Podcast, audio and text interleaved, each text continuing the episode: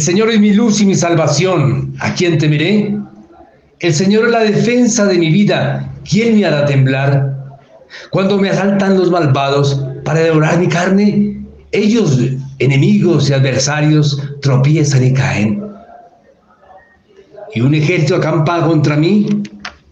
Mi corazón no tiembla. Si me declaran la guerra, me siento tranquilo. Una cosa pido al Señor, y eso buscaré, habitar en la casa del Señor por los días de mi vida, gozar de la dulzura del Señor contemplando su templo. Él me protegerá en su tienda el día del peligro. Me esconderá en lo escondido de su morada, me alzará sobre la roca. Así levantaré la cabeza sobre el enemigo que me cerca. En su tienda sacrificaré sacrificios de aclamación y cantaré y tocaré para el Señor. Gloria al Padre, al Hijo y al Espíritu Santo, como era en el principio, ahora y siempre, por los siglos de los siglos. Amén. Queridos oyentes de Radio María, reciban ustedes un cordial saludo en este su programa de la adicción a la libertad. Programa que está bajo la dirección del Padre Germán Darío Acosta. En la dirección técnica nos acompaña Magolita y quien les habla su más afecto servidor, Rubén Darío Vélez. Bueno, nos acompañan dos personas extraordinariamente queridas, hijas de Dios, hijo e hija de Dios. Nos acompaña la doctora Luz Stephanie Terán Platero, encantadísimo, de la Fundación Universitaria Sanitas. Qué maravilla, no sabía que Sanitas tuviera esa facultad. Qué maravilla. Ahorita nos habla un poquito de eso, mi querida doctora. Doctora, muchas gracias por acompañarnos. Gracias, Rubén. Muy bien. Juan David Beltrán, también otro querido amigo y promesa de Colombia, muy joven, que ha caído en esta fuerte situación de la, de la droga, pero que ahora es un muchacho diferentísimo. Muchacho lleno de vida, lleno de vigor, que además va a dar testimonio cuando salga de aquí, esta fundación. Eh, Juan David, muchas gracias por acompañarnos. Eh, muchísimas gracias, Rubén. Gracias por la invitación. A ti, muchas gracias. Queremos llevarles cada 15 días a sus hogares una serie de programas relacionados con adicciones, esclavitudes y dependencias que describen la realidad de casi todos los seres humanos. Este programa está dirigido especialmente a las madres o personas que están sufriendo con sus seres queridos esta enfermedad de dependencia, al alcoholismo, a la drogadicción, a la dependencia, a la ludopatía, adicción al sexo, a la internet o varios pecados capitales. Bueno, vamos a dar inicio a este programa con Juan David. Juan David, muchas gracias nuevamente por estar aquí con nosotros y dar ese testimonio frente a esta emisora tan importante que está dirigida por el padre Germán Darío Acosta. Que Dios lo bendiga en esta labor tan hermosa que hace para todos los seres humanos. Juan David, cuéntanos un poquito sobre ti, que tienes papá, tienes mamá, tus hermanos, y cuéntanos uh, cómo fue tus inicios, quién te llevó a, a, consumir droga, cómo fueron tus inicios y cuéntanos un poquito de la experiencia que tuviste. Adelante, Juan David. Muchas gracias. Ya como lo dijeron anteriormente, mi nombre es Juan David, tengo 21 años, eh, cuento con una familia conformada por padre, madre y un hermano. Mi consumo empezó aproximadamente desde los 13 años, eh, a partir de, pues no creo que sea conveniente como culparlo, sino siento que fue un, un, un impulso el haber perdido a, mi hermano. Mi mamá perdió a un hijo y desde ahí como que yo siempre le había, le había pedido a ella un hermano y cuando lo perdió me dio súper duro. Eh, busqué el refugio en mis amigos. Lastimosamente me junté con malas amistades, malas personas que me llevaron al consumo Empecé con el consumo de marihuana en el colegio. De ahí, pues básicamente mis padres se dieron cuenta ese mismo año, entonces decidieron sacarme del colegio donde estaba a mitad de año y dejarme sin estudiar por el resto del año mientras que las cosas como que se calmaban un poco. Al siguiente año, pues hay que aclarar que durante ese año yo también empecé, aparte del consumo, empecé a vender. Eh, yo vendía drogas, vendía todo tipo de drogas. También aprendí a, hacer tusi, eh, lo que básicamente me caracterizaba afuera era que yo me ganaba la vida cocinando tusi.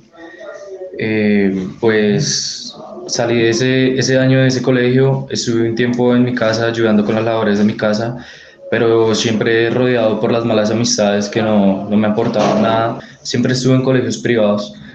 Logré entrar a otro colegio en el cual ya yo sentía que con los muchachos que yo me rodeaba en mis cursos eran como muy, eran un poco atrasados al nivel en que yo estaba. Siempre sentí que yo estaba como por encima de ellos y mi sentirme superior a ellos también me causó muchos problemas porque eh, al sentirme de esta manera eh, empecé con la venta de armas blancas, eh, vendí drogas en ese colegio, eh, duré un año y terminé ese año en ese colegio, tuve una pareja, ella como que trató de ayudarme, pero pues yo nunca recibí ayuda de nadie, la verdad, siempre, siempre me ha gustado guardarme mis cosas, siento que pues sentía que a nadie le importaba mi vida, que yo era el único que podía hacer mi vida como yo quisiera. Eh, empezando el siguiente año me echaron de ese mismo colegio, tuve un problema con, con un compañero del colegio, eh, hubo policía involucrado, me sacaron a las malas del colegio, logré ingresar a, ese mismo año a otro colegio, pero pues yo ya venía con conductas que no eran normales para un niño de esa edad. Eh, siempre me ha gustado el dinero, me ha gustado el dinero, pero el problema es que me gusta el dinero en exceso entonces yo mandaba a pedir celulares, hacía cambios de celulares, eh, conseguía gente que robaba celulares, a mí nunca me gustó robar, pero pues yo era el que les compraba a ellos los celulares y los revendía, tuve bastantes problemas por eso, estuve entre, por decirlo así, como una pandilla, como a los 15 años, donde la verdad no me aportaron nada, absolutamente nada bueno. Eh, vi bastantes cosas. En el transcurso de mi adicción tuve que ver cómo mataron a un amigo en mis brazos. Todo por estar pues en malos pasos y en el consumo. Eso fue en una madrugada. Eh, lastimosamente pues él se desangró en mis brazos. No pude hacer absolutamente nada. Pasó el tiempo, nunca dejé la, la droga, terminé el colegio, terminé validando.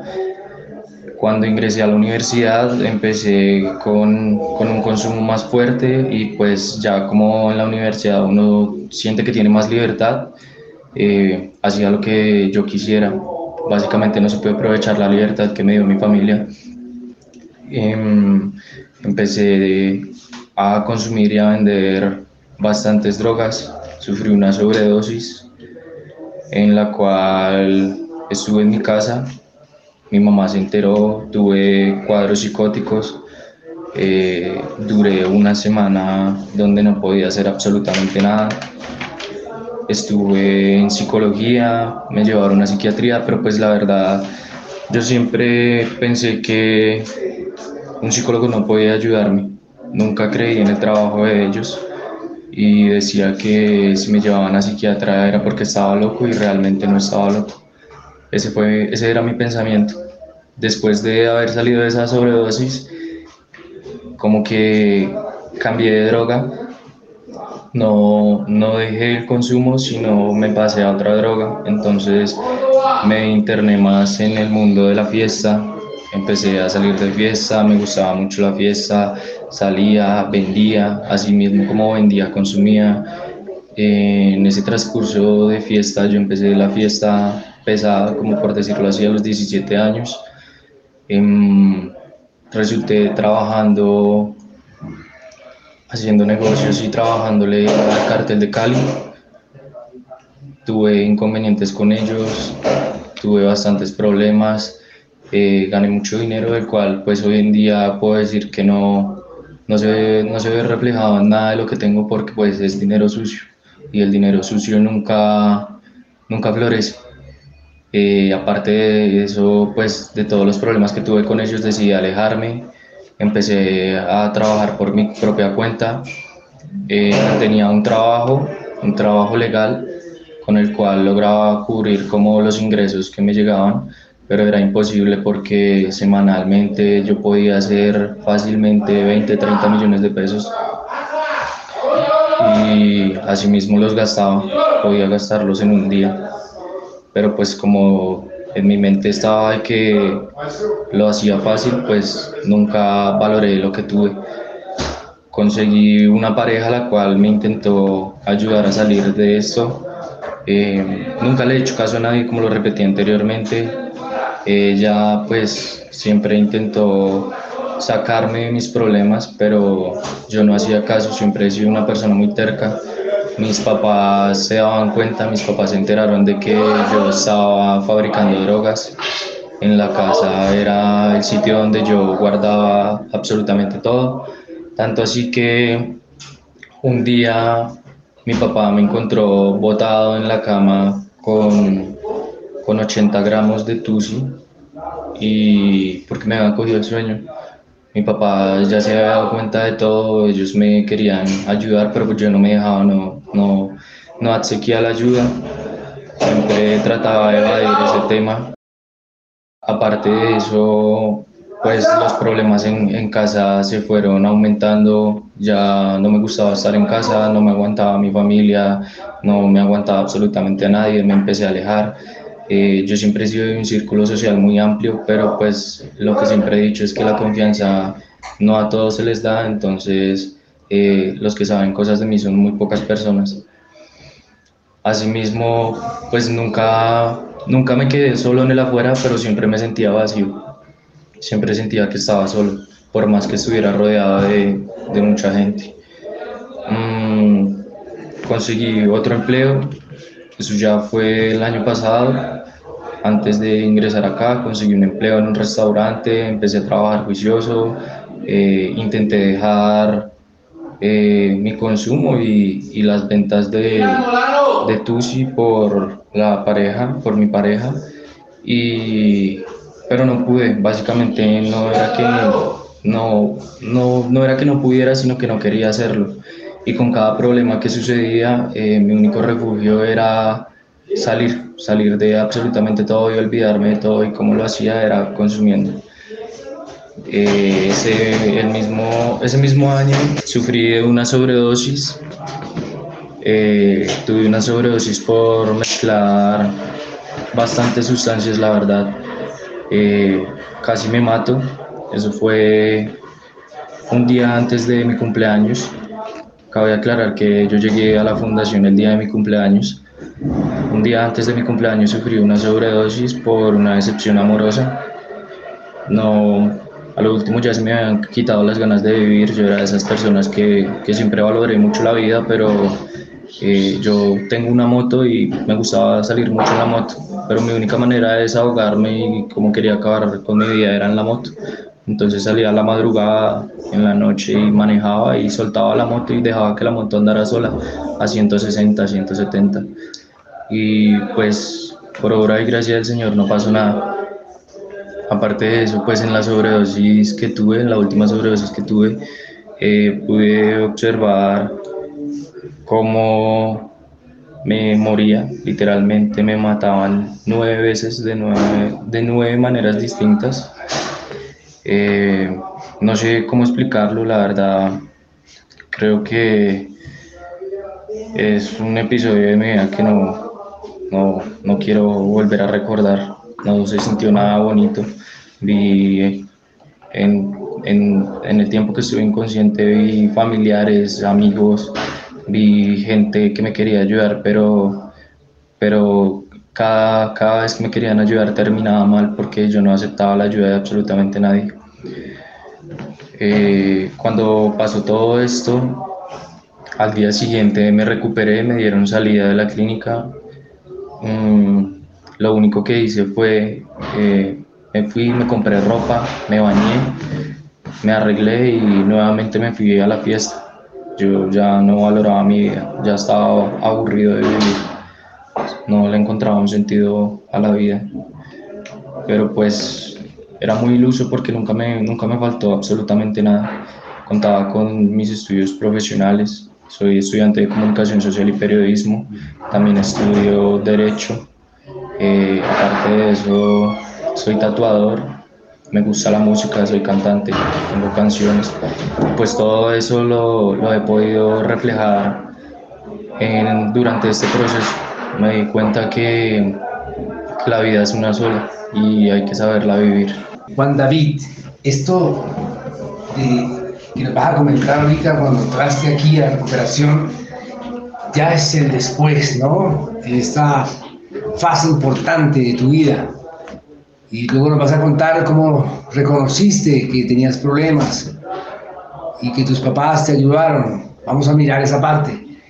Pues mi querida doctora Luz Stephanie, muchas gracias nuevamente por acompañarnos. Mira las situaciones tan increíbles de estos jóvenes, ¿no? Porque digamos que durante la primaria o la primera etapa, ¿no?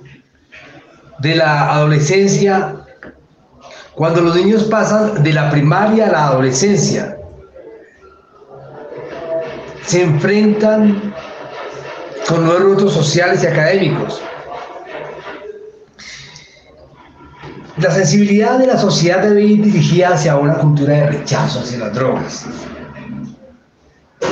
y de forma especial el consumo de cannabis, cocaína, en general a todas las sustancias.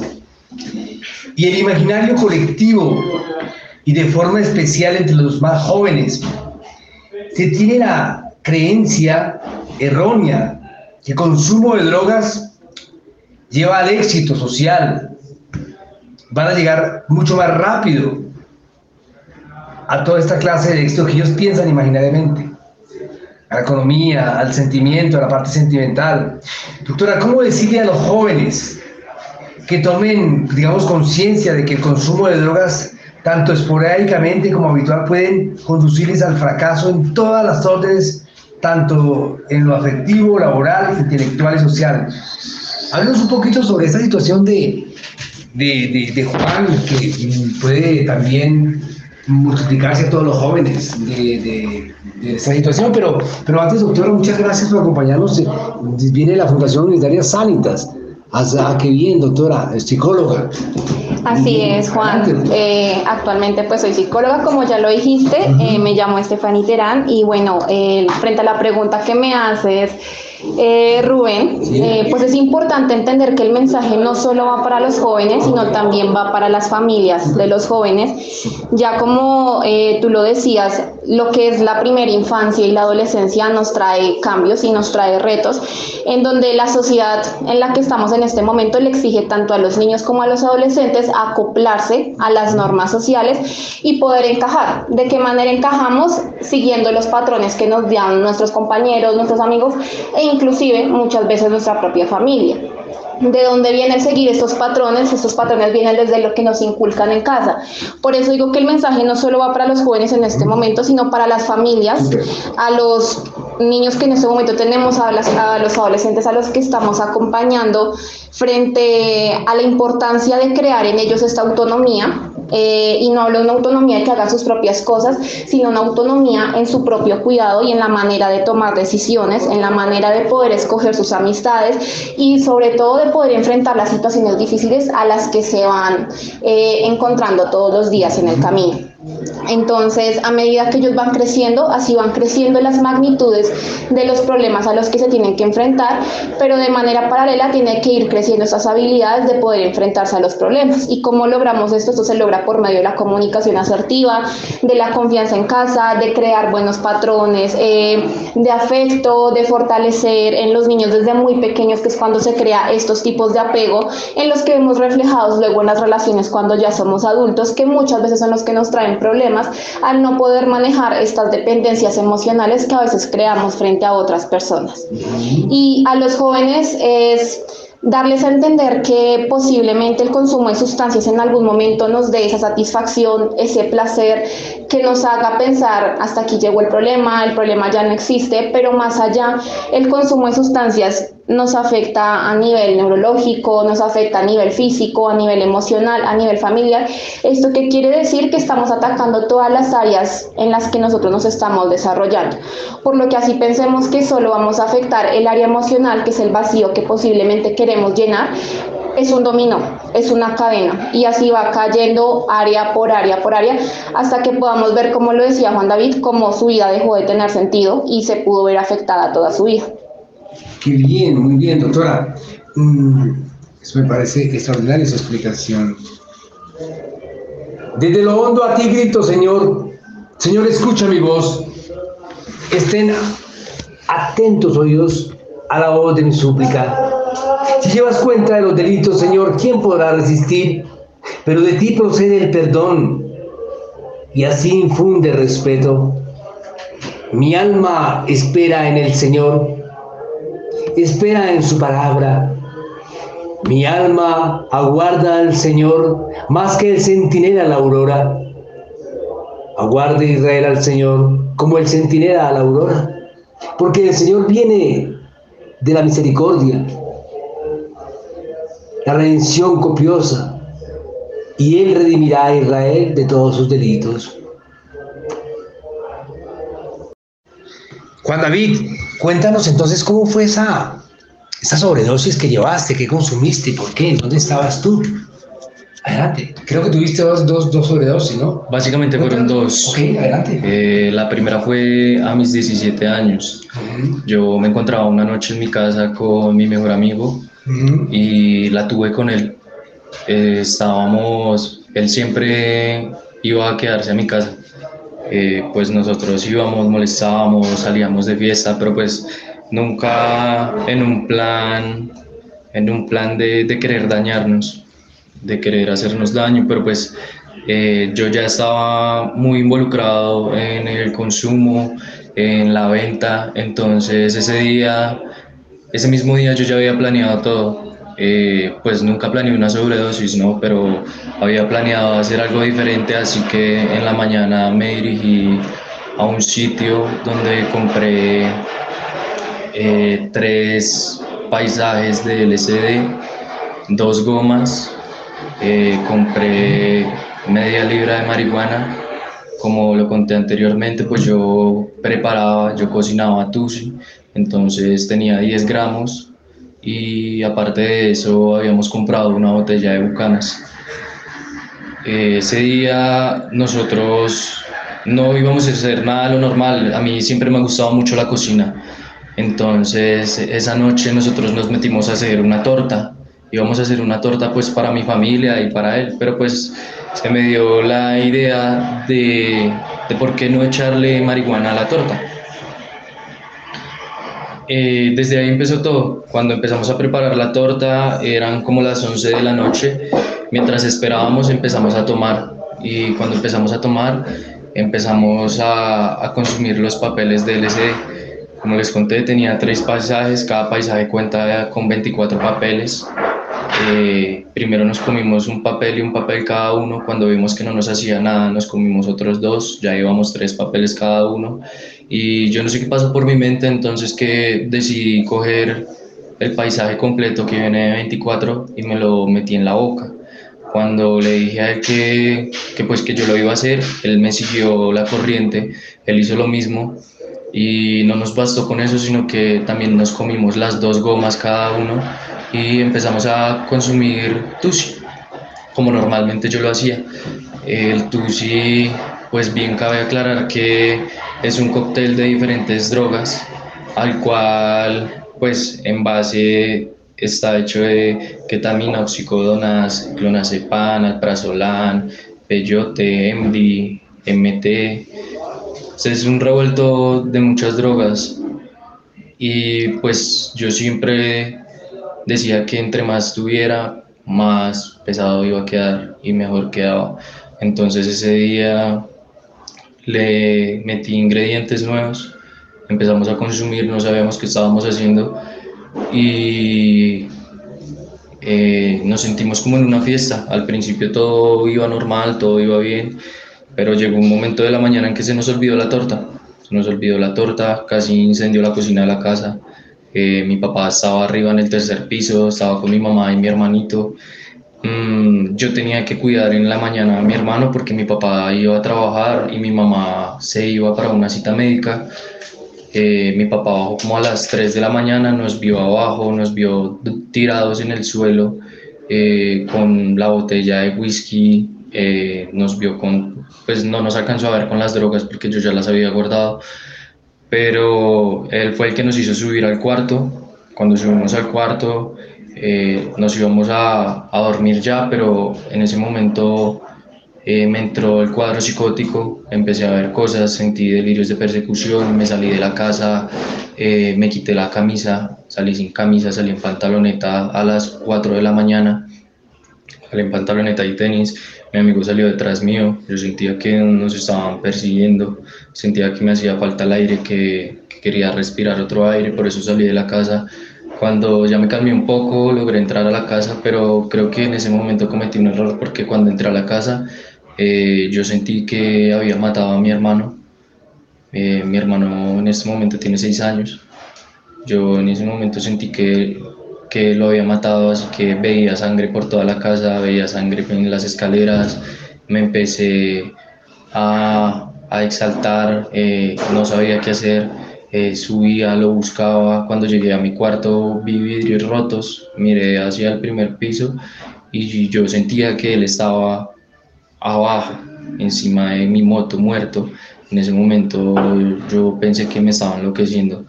Cuando mi mamá se enteró, porque ya estábamos haciendo mucho ruido, mi mamá bajó a ayudarme. Mi mamá intentó colocarme un buzo, unas medias. Cuando ella estaba haciendo esto, yo siento que cuando me está poniendo el buzo, yo sentí que me estaban poniendo una camisa de fuerza. Yo pensé que me había vuelto loco en ese momento como que reaccioné, me hicieron caer en cuenta de lo que estaba pasando y yo solo preguntaba por mi hermano, por mi hermano, por mi hermano. Y como conté anteriormente, pues yo tengo un hermano que falleció, entonces yo le pregunté a mi mamá, no me supe dirigir hacia ella y le pregunté que dónde estaba mi hermano, que si mi hermano estaba en el cielo. En ese momento ella pensó que yo le estaba hablando de, de mi otro hermano, de Santiago, y ella me dijo, sí, está en el cielo. Cuando ella me dice eso, todo se me fue al piso. Yo dije, se me acabó la vida, qué hice, qué acabo de hacer. En ese momento como que otra vez se me salió todo, no sabía qué hacer y entre mi locura y todo logré pronunciar el nombre de, de Julián, que es mi hermano, el que en ese momento se encuentra en vida, y le pregunté por él. Ella me dijo que no, que estaba arriba durmiendo. Yo no le creía, tuve que subir a verlo, tuve que, me tuvieron que bajar a mi hermano. En ese momento, uff, el alma me volvió al cuerpo Ahí fue donde ya pasó todo el cuadro psicótico, aparte de eso, pues habíamos fumado todo el día, eh, entré en sobredosis, eh, me enfermé una semana, estuve una semana en el cuarto donde no podía hacer absolutamente nada. Y pues ahí comprendí que comprendí que debía mermarle un poco al consumo de drogas. Nunca pensé en dejarlo.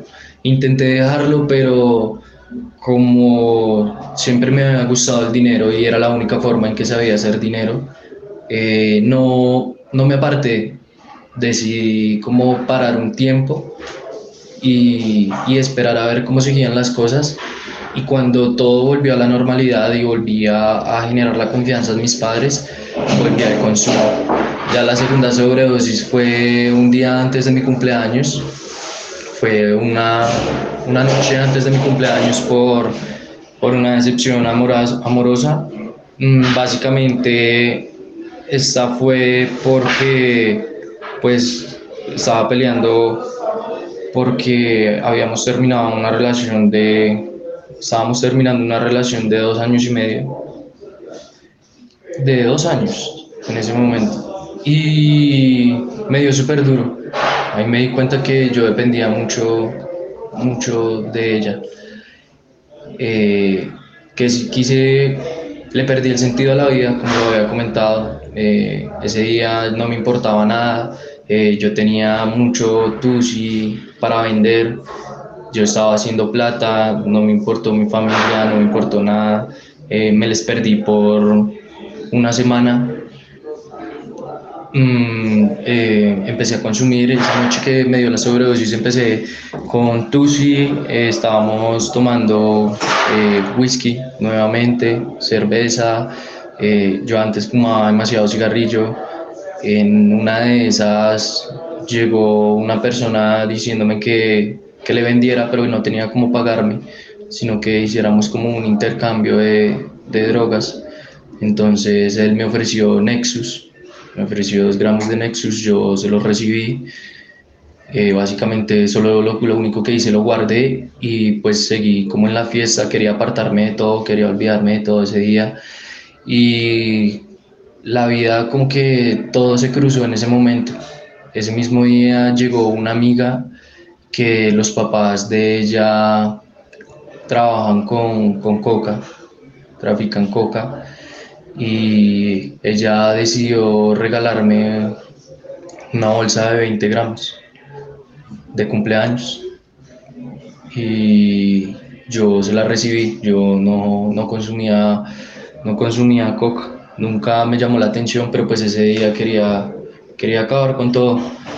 En una de esas yo me aparté de todo mi grupo, me, me bajé, me fui a los baños, me senté en un sillón donde había y saqué, saqué la coca, saqué el Nexus, saqué el Tusi.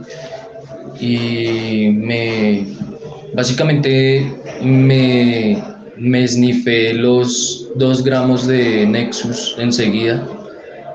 Y no me bastó con eso sino que saqué la coca y también consumí una cantidad pues que no, no sabría cómo explicarla y de Tusi hice lo mismo Duré así dos horas en el mismo procedimiento, donde no paraba, donde no me despegaba de, de la bolsa Ziploc. Eh, subí, un compañero fue a buscarme, se estaban preocupando por mí, subí, pero pues yo a mí ya no me importaba nada, así que llamé a un contacto, le compré unas pepas, me comí, eh, me comí cinco pepas de Xanax ya sentía que, pues, que ya era mi hora. De por sí yo siempre había dicho que no iba a pasar de los 21 años. Y sentía que ya era hora de irme. Así que pues decidí acabar con todo. Mezclé las Xanax con alcohol y en ese momento perdí el conocimiento. Cuando vuelvo a despertar estaba en un hospital, me habían hecho limpieza, eso fue ya el otro día, en el transcurso que duré inconsciente, como lo había contado, sentí cómo acababa con mi vida de nueve maneras distintas, en las cuales tuvo repercusiones porque duré una semana escuchando cómo, cómo me moría y viendo cómo me moría. No podía cerrar los ojos porque veía la muerte. Salí de eso, eh, nunca pensé en, en dejarlo. La verdad, salí del hospital fue acabar con todo. No, no quería saber de absolutamente nada, sentía que la vida de mis papás iba a ser mucho mejor si yo no, si yo no estaba, que si yo acababa con mi vida ellos iban como a, a mejorar, iba a traerles paz. Entonces ese mismo día salí del hospital, eh, me recogió, siempre estuvo ahí pendiente un amigo, él mismo fue el que él me dijo que me fuera para mi casa, yo no le hice caso, me recogieron, me fui para la universidad nuevamente, compré ropa, me bañé, me arreglé y me fui de fiesta. Eh, ya no sentía nada, lo único que sentía era como las secuelas de, de, de, la, de, la, de la sustancia que había consumido, pero pues no me importaba y seguía consumiendo ese día también. Llegó la noche de mi cumpleaños y yo me alejé absolutamente todo el mundo, eh, apagué celulares, apagué todo y me fui de fiesta con un grupo de, amigos, de supuestos amigos. Tanto así que eh, nos recorrimos todo Chapinero y toda la 85 de fiesta en fiesta. En la madrugada siguiente terminé en un sitio de electrónica clandestino. Eh, saliendo de ahí, decidí prender mi celular porque necesitaba hacer una llamada para recoger unas cosas y en ese momento me llamó mi pareja diciéndome que yo dónde estaba metido, que qué era lo que estaba haciendo, que necesitaba que le dijera todo. Pues yo básicamente, yo le colgué, yo estaba, tenía rabia, no, no quería saber de absolutamente nada. A lo que ella volvió y me marcó, eh, me pidió la ubicación, yo le mandé la ubicación, pero yo le dije a ella que yo no iba a volver a mi casa, que, pues que ya, que se, se olvidaran de mí. Ella mandó una moto, me mandó a recoger, yo llegué a la casa de ella, ella me dejó bañar, me cambié, me arreglé y salí de la casa con ella porque me dijo que la acompañara a hacer una vuelta. Me subí a un carro y cuando, cuando estoy en el carro me, me desplomé a llorar. Sentí que ya no, no podía más, o sea, el cuerpo ya no me daba, eh, no me sentía bien conmigo mismo, no me sentía bien en absolutamente nada. Eh, lo único que hice fue pedirle perdón pero cuando el carro frena, yo alzo la mirada y estábamos frente al conjunto de mis papás. En ese momento volvió la rabia a mí porque yo no quería ir a la casa. Ella fue la que me llevó. Eh, le seguí la corriente, entramos al conjunto y cuando llegamos a la casa, la puerta de la casa estaba abierta. Estaba mi papá en la puerta de la casa y mi mamá sentada en la sala. Eh, yo entré, no los saludé, no, no tenía cara para saludarlos. Yo solo veía que ellos me miraban como con cara de decepción. Entonces yo subí, subí a mi cuarto y lo primero que iba a hacer era meterme a bañar otra vez y a irme. Me iba a ir porque dije, estoy de cumpleaños, no me voy a quedar aquí encerrado. Y pues básicamente no quería pasar de ese día. Eh, ellos no me dejaron bañar. Ellos dijeron que si me metía a bañar, que era porque me iba a ir. Y sí me iba a ir, entonces me, me dieron una sudadera, me puse una sudadera, me cambié, me hicieron acostar. Eh, cuando me acosté, pues yo no tenía sueño. Ellos me, mi mamá me preparó un caldo, el cual me, me lo hicieron tomar porque tampoco quería comer. Y en ese momento, después de haberme tomado el caldo, empiezo a sentir que me pesan los ojos. Cuando empiezo a sentirme somnoliento, como que mi pareja me abraza y me dice que, que, se va a quedar ahí conmigo porque tenía que trabajar, pero pues que me iba a acompañar. Y lo último que me acuerdo es que me cantó una canción y me quedé dormido. Cuando me despierto yo estaba boca abajo, en la, eh, boca abajo con una mano, con la mano izquierda hacia el lado de mi cabeza y la mano derecha la parte de, abajo. Y lo primero que sentí fue una esposa Sentí un frío en un brazo y escuché el sonido de las esposas. Yo volteé a mirar hacia a ver qué, a ver qué estaba sucediendo. Eh, vi tres enfermeros y cuatro policías en el cuarto. Pensé que era un sueño. La verdad, dije, estoy soñando. No le, no le presté atención y volví, me acosté. Cuando traté como de mover la mano donde me habían puesto la esposa, sentí que, que sí estaba ahí la esposa, que era real entonces me iba a parar rápido como para, para ver qué estaba sucediendo. En ese momento se me lanzaron los enfermeros y me esposaron. No me dejaron hacer absolutamente nada. Eh, pedía explicaciones, no me las daban. En ese momento pensé que, que me habían hecho un allanamiento en la casa, porque pues nunca había entrado la policía a mi casa y ver tanta gente en mi cuarto. Pensé que habían ingresado a buscar algo, que habían encontrado algo que me habían vendido y lo primero que se me pasó por la mente fue, me voy para una cárcel. Cuando yo me estoy levantando y ellos me dicen como, arréglese, póngase unos zapatos, me pongo los zapatos y cuando me levanto de la cama se me cae una gramera del bolsillo. Y lo primero que hice fue asustarme porque se me cayó una gramera se me cayó una bolsa de Tusi, como de 30 gramos, y yo los boté debajo de la cama. ellos me miraron y se me iban a lanzar sobre mí y me dijeron como no se preocupe, no pasa nada, todo está bien. Entonces ahí quedé más perdido porque teniendo la policía en mi casa y que me vean eso y que digan que no pasa nada, yo dije, ¿qué está sucediendo? En ese momento se me vino todo tipo de pensamientos a la mente, pensé que me estaban secuestrando, pensé que me estaban haciendo allanamiento, pensé de todo, pero yo tengo un perro pitbull en la casa y se me hacía extraño porque él normalmente ladra, esos perros avisan. No se escuchaba nada en la casa, no estaban mis papás, no estaba el perro, no había absolutamente nada en la casa. Eh, bajaron primero los policías las escaleras y a mí me llevaban los enfermeros. Yo iba esposado, iba, me habían puesto una capota y un saco. Cuando iba saliendo de la casa, iba a mirar hacia la cocina a ver si veía algo y no me dejaron ver. Eh, los enfermeros se cruzaron y me empujaron y me sacaron de la casa no quería salir de la casa, tenía miedo, no sabía para dónde iba. Y cuando empiezo a caminar, para llegar al parqueadero del conjunto hay que pasar siempre una cuadra larga. Me llevaron caminando por toda la cuadra en la cual todos los vecinos me vieron. Me vieron salir de la casa esposado con cuatro policías, tres enfermeros.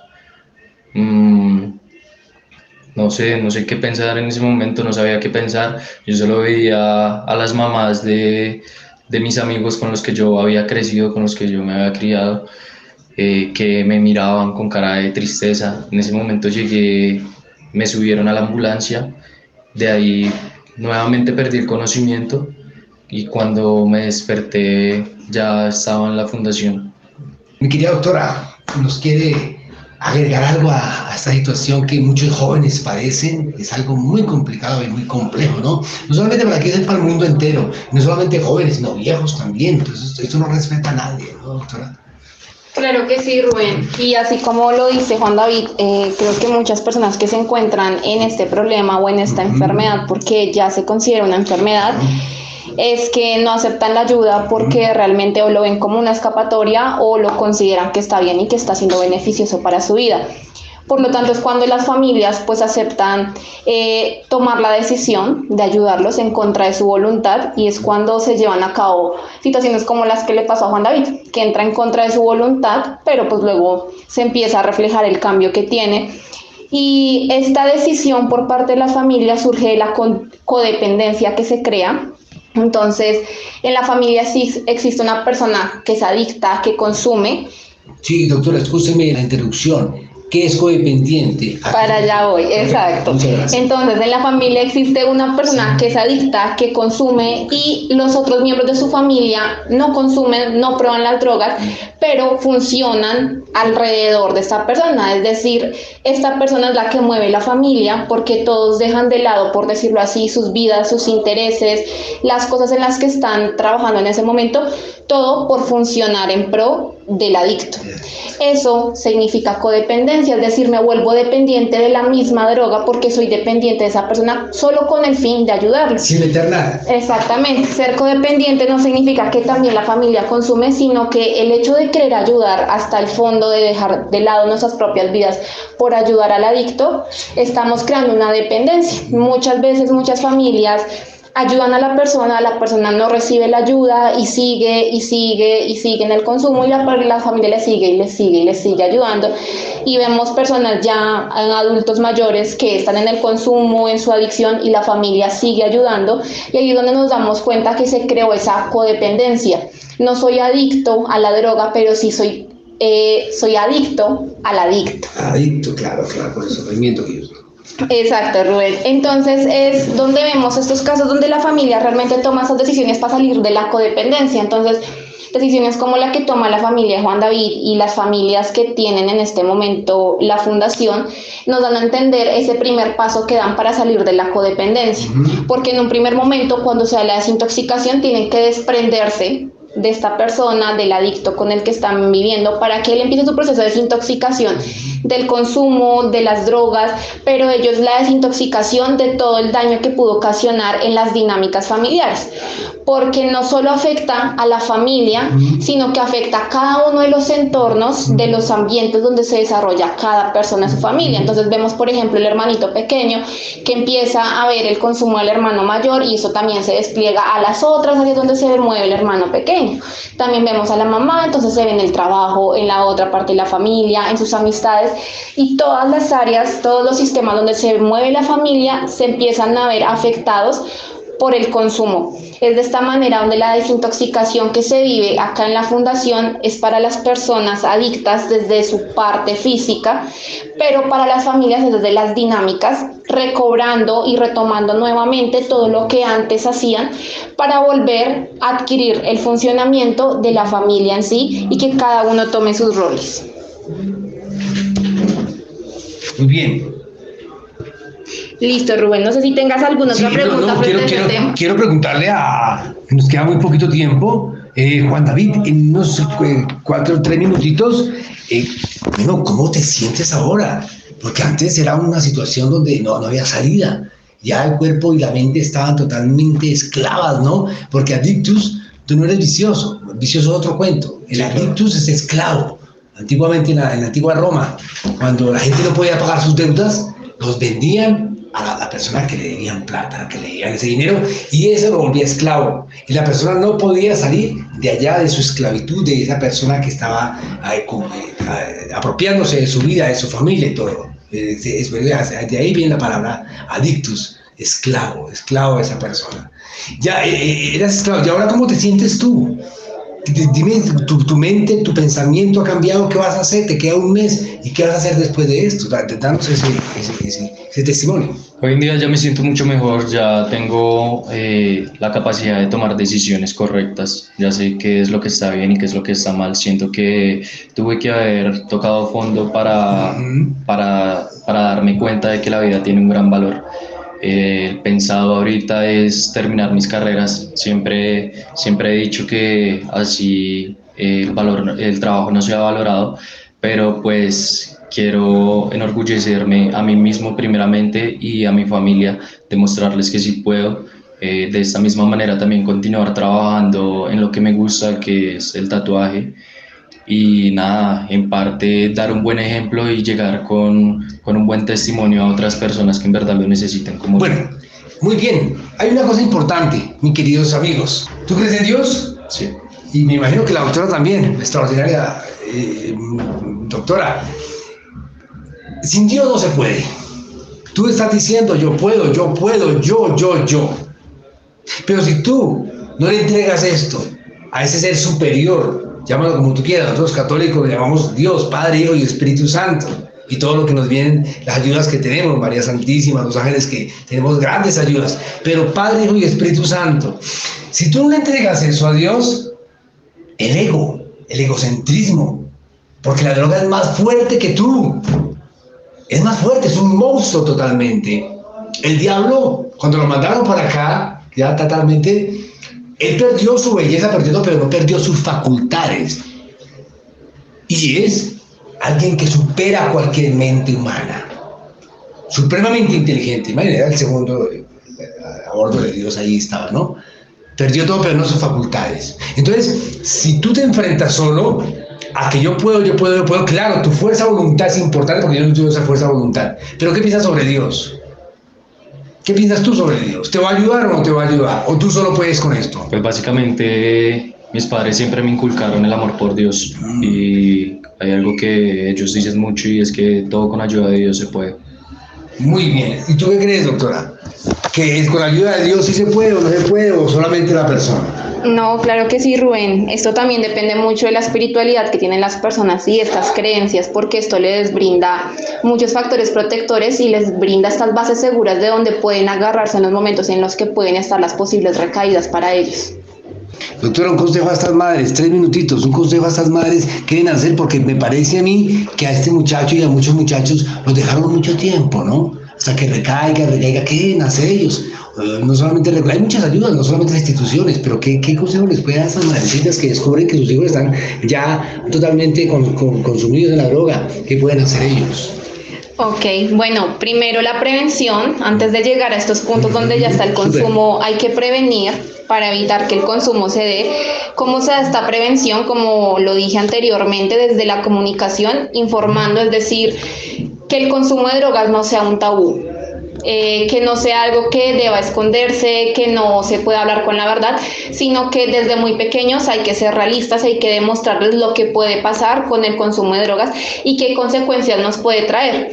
Asimismo, brindar esta confianza y aprender a identificar en qué momento nuestros niños, nuestros adolescentes empiezan a sentir mal emocionalmente, hay problemas que no pueden sobrellevar para brindarles este apoyo y que no busquen el refugio en otras personas entendiendo que la familia es su red de apoyo.